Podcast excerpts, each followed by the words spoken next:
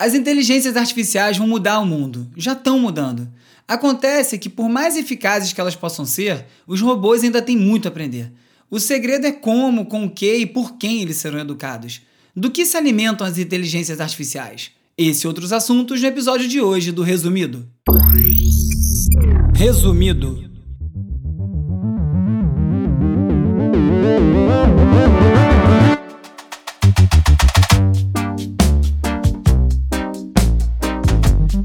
Olá, eu sou o Bruno Natal. Hoje é dia 26 de agosto e no resumido número 75, do que se alimentam as inteligências artificiais? Jornalismo sob ataque, hábitos e comportamentos online, rap, califado e muito mais. Vamos nessa, resumido. Olá, resumista, tudo bem? Semana passada eu publiquei um artigo na MIT Technology Review brasileira, agora tem uma versão em português dessa revista. Quem acompanha o podcast desde o início sabe o quanto a MIT Tech Review é uma referência para mim e quantas vezes eu cito essa revista por aqui, então fiquei muito feliz de publicar um artigo na edição brasileira. É um artigo sobre a cultura do cancelamento, assunto que eu já abordei aqui algumas vezes. Quem quiser conferir o texto, eu botei o link lá no Instagram do Resumido, resumido.podcast. Eu também li uma entrevista muito boa essa semana com um dos meus jornalistas favoritos de tecnologia, o Casey Newton, que hoje em dia está na The Verge, e ele fala muito da relação das pessoas com a imprensa. É, ele fala de como essas dinâmicas de rede social mudaram a percepção que as pessoas têm do jornalista. Tanto as empresas que são retratadas, quanto o público em geral. E aí ele já abre para falar de jornalismo como um todo, não só de jornalismo do ponto de vista da tecnologia, desse tipo de cobertura. É uma leitura bem legal, bem bacana, uns pontos interessantes. Ele falou uma coisa que eu gostei, que no, no Verge, lá na Verge, no perfil dele na revista, ele lista quais são as intenções dele, o que, que ele cobre, o que, que ele vai falar, que tipo de abordagem, um pouco uma carta de intenções do jornalismo que ele pratica. Eu gostei dessa ideia. Eu vou preparar um texto desse para o site do Resumido, resumido.cc. Na Rússia, dois árbitros tiveram que passar por um detector de mentira após eles marcarem dois pênaltis contra o Spartak de Moscou, que é um dos maiores times do país, né? E eles usaram VAR para marcar esse pênalti. O dono do Spartak não gostou nem um pouco das marcações, e como ele também é dono de uma das maiores empresas de energia da Rússia e amigo do presidente Putin, sobrou para os juízes. E tinha gente achando que a tecnologia ia resolver as polêmicas no futebol, né? Que nada. Futebol e polêmica andam de mãos dadas. Um dos produtos de maior sucesso do Campeonato Brasileiro, que já rende milhões para a Globo, é o jogo Cartola FC, em que você monta uma equipe a cada rodada e pontua de acordo com a atuação dos jogadores que você escolheu. O pessoal leva o jogo tão a sério que já virou moda invadir o perfil de atleta depois que ele tem uma partida ruim para xingar. A coisa já chegou num nível que essa semana o próprio Cartola usou o perfil oficial para pedir respeito e educação. E lembrando que é o jogo, né? É para ser uma diversão. Nada como o clima ameno e amistoso das redes sociais, não é mesmo? Quase todo mundo passa tempo demais nessas redes e não é por acaso, é por design, é parte do plano.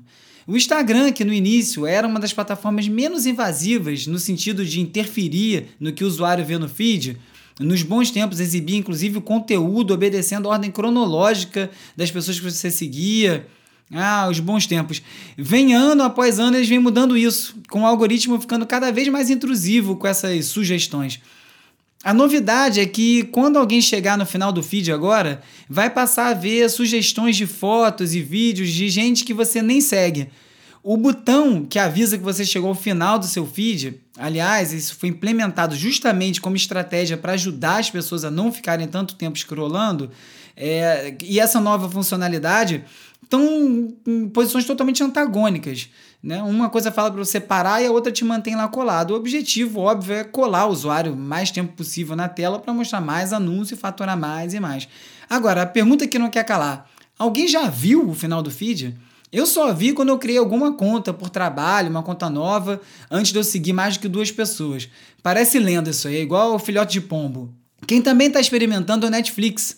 Eles estão testando uma ferramenta para acabar com aquele momento sofrido que todos nós passamos, né? Que é escolher o que você vai assistir. Naquele mundaréu de coisa na sua lista com 500 opções, já a hora você congela na hora de escolher. Então a plataforma vai oferecer um botão que vai fazer uma escolha aleatória de alguma coisa para você assistir. Quando eu ouvi, achei até que era uma boa ideia, porque eu pensei que ia ser a partir justamente dessa sua lista de coisas para assistir, mas não vai ser a partir de uma lista de sugestões que já aparecem em outras partes do aplicativo baseado no que você já viu. O que eu tenho feito para evitar ficar congelado nessas horas sem saber o que assistir é simplesmente seguir a ordem que estiver na minha lista. Se está na minha lista é porque eu quero ver, então eu parto desse pique televisão aí, aceito o que tiver lá e vambora. De uns dias para cá, eu notei que agora, quando eu recebo uma mensagem encaminhada no WhatsApp, além da marcação de que aquilo já foi encaminhado muitas vezes, que serve para ficar bem claro que aquilo provavelmente não está vindo dos seus círculos de amizade, está vindo de algum outro lugar, agora em vez da setinha para estimular você a encaminhar também aquele conteúdo, tá vindo uma coisa com um desenhozinho de uma lupa, você já viu? Aí quando você clica na lupa, ele gera uma busca no Google sobre o assunto da mensagem não é fantástico, mas ao menos já pode ajudar as pessoas a buscar alguma referência sobre o conteúdo. O problema é que a pessoa vai parar onde? Se o conteúdo da mensagem, por exemplo, for a chamada de um site de fake news, onde esse conteúdo estava originalmente, esse vai acabar sendo o primeiro resultado no Google e a pessoa vai acabar acreditando ainda mais naquilo que ela leu. Já a justiça aqui do Brasil vai no sentido oposto. A juíza Ana Paula Caime, do Tribunal de Justiça do Rio Grande do Sul, determinou que o Twitter tem que revelar os endereços de IP e outros dados que permitam identificar os criadores do perfil Sleeping Giants, que vem fazendo várias campanhas pedindo para grandes marcas deixarem de anunciar em sites de fake news, inclusive, inclusive já entrevistei eles aqui. O pedido foi feito pelo site do Jornal da Cidade, que é justamente um dos alvos da campanha do Sleeping Giants. E a própria juíza disse que não vê abuso de direito de expressão, o que torna esse pedido ainda mais desbaratado, não tem o menor sentido. Então, tomara que o trabalho do Sleeping Giants continue por muito tempo. Na interseção entre música e tecnologia, uma compra de 85 milhões de dólares que foi feita pela gigante Warner Music chamou muita atenção, porque não se trata de um selo, de uma gravadora, de um catálogo de artista, nada que seja de, dessa seara da música. Mas eles compraram foi a IMGN Media, uma empresa que é especializada em memes de Instagram e de TikTok. O motivo da compra é bem claro, eles querem ganhar acesso aos dados de comportamento de jovens para poder tentar entender o mercado. Só a soma dos canais da IMGN chega a 40 milhões de seguidores. O principal deles, o Daquan, tem 15 milhões e meio de seguidores. 85% desses são da geração Z, que é a coisa mais desejada pelos anunciantes hoje em dia. A empresa então gera receita justamente produzindo campanha online para grandes marcas. Eles fizeram uma para promover o especial de Dia dos Namorados do comediante Chris Rock e conseguiram 16 milhões de visualizações só em 5 posts. Outro nome grande nesse meio é a Flight House. É uma empresa que foi fundada pelo Jacob Pace, que é um jovem de 21 anos, e a especialidade da empresa é fazer músicas e produtos viralizarem no TikTok. A partir de uma conta que ele tem já com 25 milhões de seguidores, ou então fazendo parcerias com outros influenciadores do TikTok, a Flight House consegue transformar uma música num hit para além do TikTok. Imagina se o Jacob não está preocupado com a ameaça do Trump de banir o TikTok nos Estados Unidos. E aí muito se fala que o TikTok é a MTV da nova geração. Bom, se for, eu acho uma pena, porque na época da MTV, com todos os problemas que tinha, ao menos a gente ouvia a música inteira, né? Hoje o que faz sucesso é o refrão e olhe lá. Eu sei lá, o mérito é alguém entender aquela linguagem e conseguir produzir conteúdo. E aí, como é a pessoa que está conseguindo fazer aquilo, vai ser procurado pra, por outras marcas e outras pessoas para fazer mais coisas e a coisa cresce. Mas o quanto disso que também não é sorte, não é timing, quanto tempo que isso dura Cadê os gênios todos do Vine? Quem lembra do Vine? É uma coisa meio confusa, meio dúbia isso, né? Isso tem tanto valor assim ou tem um valor extremamente etéreo e fugaz? Enquanto isso, os músicos que estavam na cena desde antes disso tudo aí seguem se adaptando aos novos tempos. A revista Rolling Stone fez um perfil com o D2, com o Criolo, com o Felipe Rett e com o Fiote do Laboratório Fantasma para falar exatamente sobre como os artistas de hip hop estão utilizando o Twitch a ideia, Mamão, de ah. fazer um disco, de fazer um disco Brasil, um disco de patriota, mas patriota de Legal. cultura brasileira mesmo, sabe? É, eu quero muito contar essa história. Só queria te falar isso para você lembrar de tá tudo das suas origens, tá dessa bom. bateria linda. Tá o D2 produziu um disco inteiro através de lives que ele fez no canal dele no Twitch. Ele recebeu convidados, trocou ideia com o público, mostrou até a conversa sobre direitos autorais com os advogados dele. Uma das coisas mais legais do Twitch é não, não confundir com Twitter e nem com um tweet de quando alguém twitta, né? É Twitch, T-W-T-I-C-H. Falei certo? Falei certo. É, que é uma plataforma que surgiu inicialmente para fazer lives de games, ela foi comprada pela Amazon e agora vem ampliando um pouco os usos. E ela é muito mais interativa que o YouTube, por exemplo. Ela tem muito mais ferramentas de engajamento, de monetização. E como ela é focada em lives, os conteúdos são sempre frescos, porque aparece, sai, você tem que entrar de novo para ver uma outra coisa. A única forma de você ver um conteúdo que já foi transmitido é se você for assinante da plataforma pagando.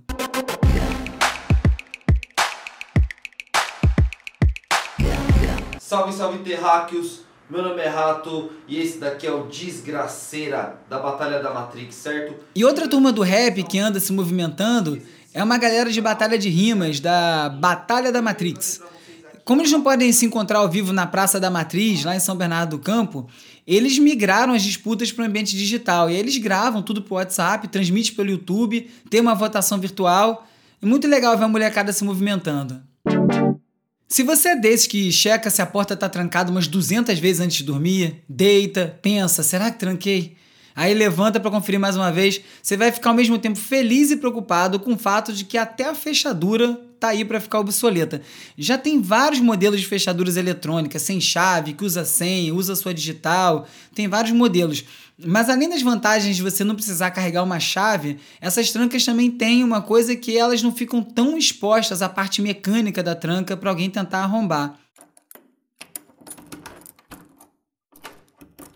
O site Gizmodo fez uma matéria falando de um estudo de uns pesquisadores da Universidade de Singapura que desenvolveram um programa que é capaz de gerar uma cópia de uma chave a partir do som que uma fechadura emite ao ser destrancada. Sem entrar muito em detalhe, assim, uma fechadura funciona com uma combinação de seis pinos que tem que estar numa determinada altura cada um para o tambor girar. Por isso que a chave é toda serrilhadinha, com cada dente de um tamanho diferente. O programa que eles desenvolveram, chamado Spy Key, ou chave espiã, calcula a posição de cada um desses pinos a partir do som emitido pela chave ao passar por cada um deles. Ou seja, pelo menos em tese, bastaria uma gravação do som da sua porta sendo aberta para que fosse gerada uma cópia da chave que pode ser impressa em 3D. Que beleza! Não é assim tão simples quanto eu estou falando, porque tem várias limitações. Né? A chave precisa entrar numa velocidade constante, o áudio tem que estar tá limpo, sem ruídos ambientes, tem que, tá sido, tem que ser captado a uma distância bem próxima para poder funcionar. E aí gera três opções das mais de 330 mil combinações possíveis. Se você quiser dormir tranquilo, é só você a partir de agora, sempre que colocar a chave na fechadura, botar de um jeito bem desordenado, barulhento, que aí você engana o sistema. E eu aposto que você vai lembrar do resumido agora toda vez que você for abrir a porta. Depois você me conta. Também na área de áudio, um programa chamado Autofoley sonoriza trechos de vídeo utiliza utilizando inteligência artificial. O programa faz assim: ele analisa as imagens, a velocidade, a textura, as cores e a partir, a partir dele deduz que som deve ser aplicado, cria o som e insere na imagem, tudo sozinho. Ainda é um teste, né? Mas está funcionando bem melhor com imagens e situações assim que não precisam estar tá sincadas perfeitamente, não é alguém falando. Funciona melhor quando aplica som ambiente como o som de uma fogueira ou um cavalo trotando lá longe. Quando os vídeos foram tocados para um ser humano assistir e ouvir, conseguiu enganar a maior parte das pessoas. Quase ninguém percebeu que era um som sintético. E a Adobe também anunciou um avanço bem importante no programa Character Animator, que eles é, oferecem para vocês criar animações, que agora consegue animar os personagens automaticamente a partir da captura dos movimentos em vídeo, mas agora inclui os movimentos labiais, justamente para ficar sincado o que a pessoa fala com o bichinho abrindo e fechando a boca. Facilita muito para quem trabalha com isso, né? E combinando um pouco de tudo isso aí, em 2018, um diretor de filme se juntou a um especialista de inteligência artificial e eles criaram um curta que foi gerado automaticamente a partir de um roteiro escrito por uma inteligência artificial em 2016. Então, dois anos depois, eles pegaram esse roteiro e encenaram ele também automaticamente a partir de milhões de frames que já estão em domínio público de, de filmes, trechos de filmes, e algumas atuações randômicas que eles captaram especificamente para esse experimento. Gente rindo, gente chorando, gente se mexendo. E aí, é, o, a inteligência artificial, com esse, esse estofo de conteúdo, montou o roteiro e montou o filme. Tecnicamente, assim, passou longe de ficar perfeito, mas é impressionante que as máquinas já conseguem ir tão longe assim. E as máquinas estão aprendendo cada vez mais rápido. Na final de um desafio militar que foi organizado pelo Departamento de Defesa dos Estados Unidos, pela primeira vez uma inteligência artificial derrotou um piloto humano numa disputa de jatos de guerra, numa simulação de uma guerra, de uma batalha. E não foi qualquer vitória não, foi uma goleada, foi 5 a 0, numa demonstração bem clara das capacidades dos robôs para desempenhar esses papéis aí na frente de batalha. Que não é lá uma grande notícia, porque é guerra, mas pelo menos a gente vê as inteligências artificiais avançando. A questão, como sempre, é qual uso que isso vai ter. E é justamente a base de dados que é o grande risco para uma inteligência artificial. Se a base de dados tiver um problema, os resultados também vão ter problema. Pode ser uma coisa boba, pode ser como essa história que o Business Insider contou sobre o Gigapixel, que é um programa utilizado para aumentar a foto sem perder a definição. Um usuário estava trabalhando uma imagem quando o sistema de detecção de faces deduziu que uma mancha numa foto de uma paisagem urbana de uma cidade era o rosto do ator Ryan Gosling. E aí foi lá e cravou uma cara dele produzida digitalmente no lugar. O rosto sumia quando esse usuário desligava a função de detecção de rosto. É um erro que dificilmente seria cometido por um humano e ilustra bem que tipo de erro pode ser gerado por inteligências artificiais. Esses dias, um estudante conseguiu produzir um texto artificialmente e acabou chegando ao topo do site Hacker News, um site então especializado em tecnologia, e enganou quase todo mundo. Vários usuários estavam afirmando, inclusive, que o texto não poderia ter sido gerado por, por uma inteligência artificial. Depois que foi avisado, que foi assim que esse texto foi gerado, ficou mais fácil identificar que o texto não tinha sido escrito por um humano, porque tinha alguns erros, umas incongruências, mas poderia facilmente ter sido cometido, cometido por alguém. Depois que você sabe que não foi um humano, você percebe isso mais ainda, fica mais claro, né? Mas talvez então não dê ainda para gerar um texto longo, perfeito, mas com certeza já é o suficiente para umas coisas curtas, para e-mail marketing, para alguma coisa desse tipo. E todas essas inteligências artificiais, como eu disse, funcionam mais ou menos da mesma forma. Você alimenta o sistema de informações, muita informação, e a partir disso são criadas ações baseadas no que se aprendeu a partir daquela base de dados. Pode ser foto, texto, vídeo, tudo vira um parâmetro para a inteligência artificial criar em cima. E muitas dessas tecnologias têm sido desenvolvidas e testadas utilizando exemplos e alimentando com o maior acervo de conteúdo do mundo, que é a internet. E esse é um perigo gigante, porque ao contrário do que diz o meme ou sua tia-avó bolsonarista no WhatsApp, não, se tá na internet não é necessariamente verdade. Olha o caso que surgiu no fórum do Reddit sobre Escócia. Uma pessoa descobriu que dezenas de milhares dos 60 mil artigos da Wikipedia que estão lá escritos na língua ânglica escocesa, que é uma espécie de dialeto, foram editados por uma única pessoa, a mesma pessoa, um adolescente americano que não tem o menor conhecimento do idioma.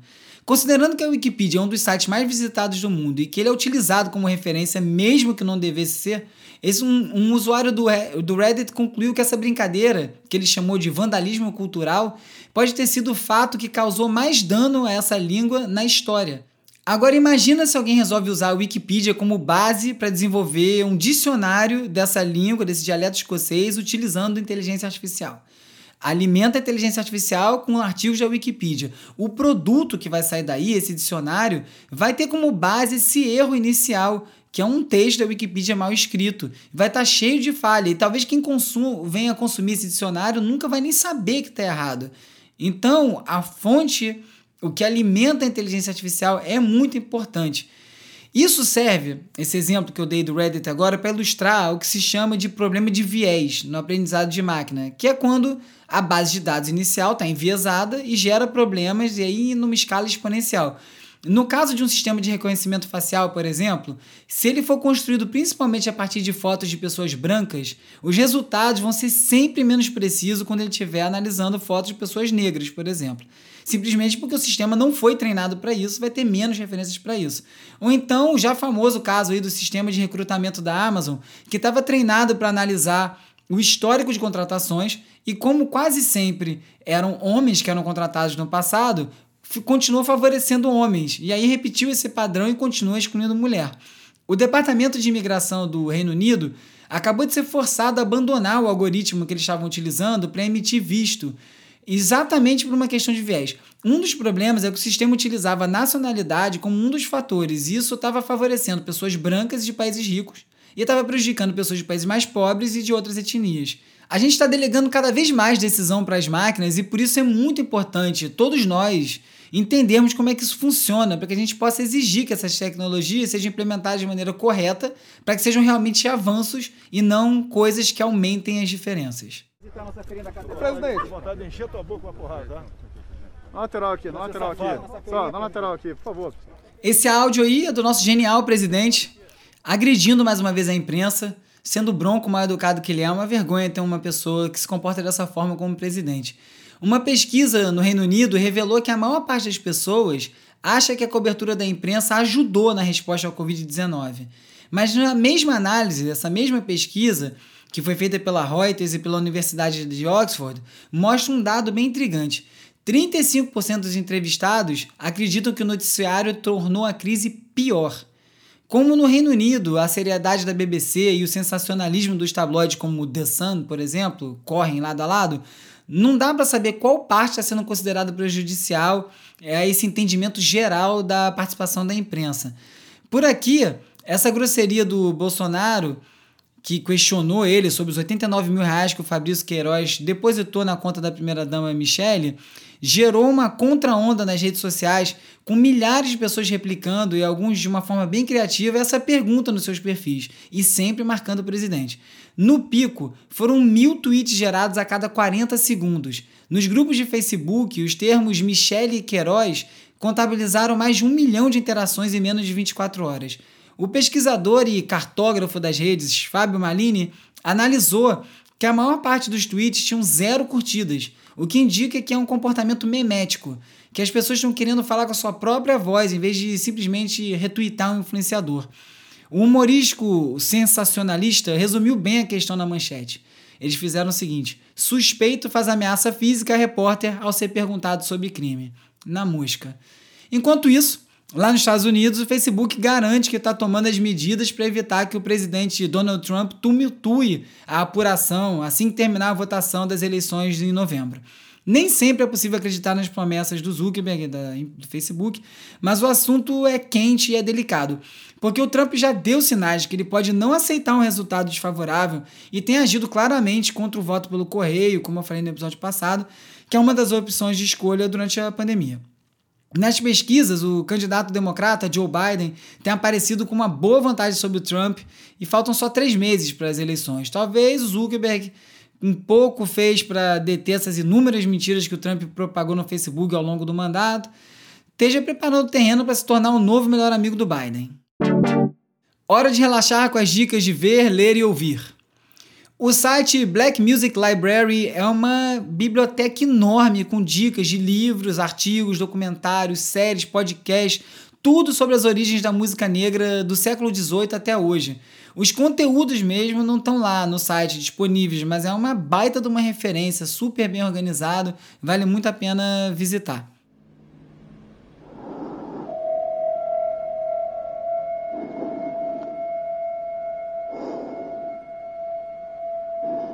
Inspirada na pandemia, a americana Lydia Cameron, uma artista, recriou a cena final do clássico 2001, Uma Odisseia no Espaço, do Stanley Kubrick, meu filme favorito, você deve imaginar por quê. Só que ela refez a cena toda num quarto dela, take por take. Como meu amigo Alexandre Matias falou, é como se fosse 2001, Uma Odisseia no meu quarto.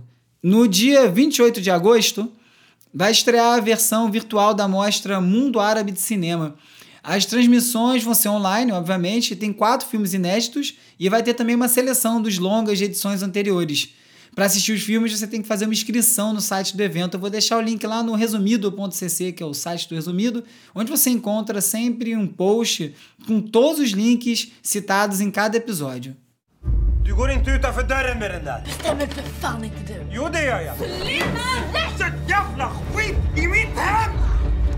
Por conta da pandemia, várias séries vêm sendo canceladas, né? Uma delas foi a The Society, que era uma série um pouco boba na Netflix, mas que me deixou intrigada, porque acabou a primeira temporada sem resolver nada. E agora acabou a, a série para sempre, não vai ter mais, e leva aquele ponto que eu venho falando algumas vezes, né?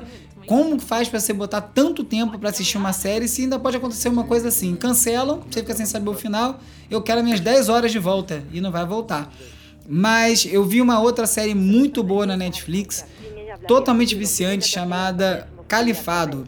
É uma série sueca que conta o processo sobre o processo de radicalização de alguns muçulmanos é, e como eles são levados até se mudar para a Síria, indo atrás do Estado Islâmico. É baseado numa história real que aconteceu na Inglaterra, chamada ficou conhecida como The Bethnal Green Trio, o trio de Bethnal Green, que foram três meninas que fizeram justamente isso lá na Inglaterra. É, então, não é exatamente a história, se passa na Suécia, mas muito legal, muito bem feita a, a série. Você fica preso. Eu, eu vi três episódios uma vez, quatro na outra. Não tem como parar. É uma história muito boa, um tema que eu gosto. Fico imaginando que tipo de discussão se gerou na Suécia. Não conseguia arrumar muita informação sobre isso. E essa série foi bem pouco divulgada, inclusive no Netflix, no YouTube oficial do Netflix global, no do Brasil e no da Suécia. Eu não encontrei o trailer oficial lá publicado por eles, não.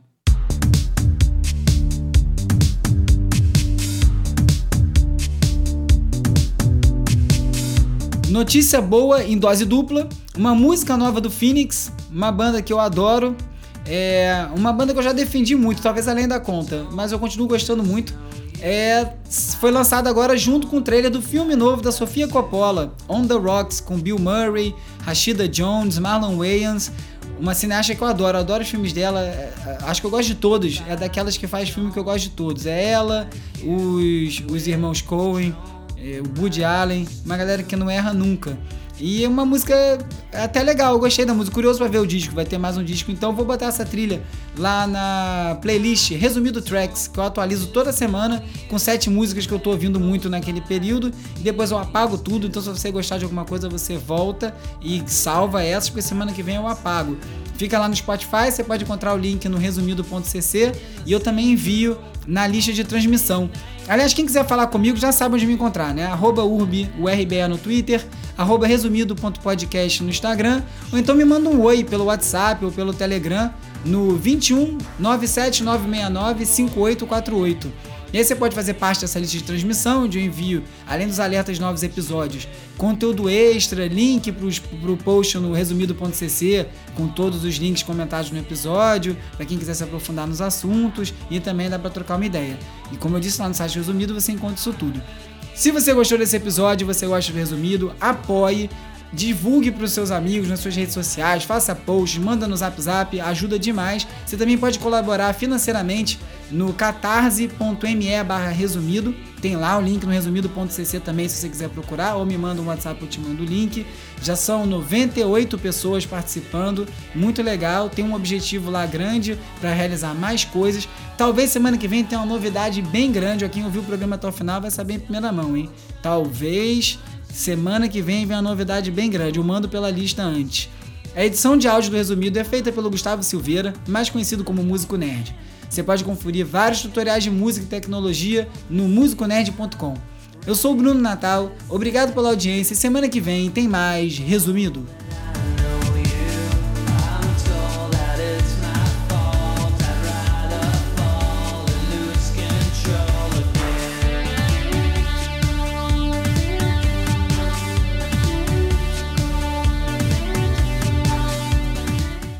Resumido. Resumido.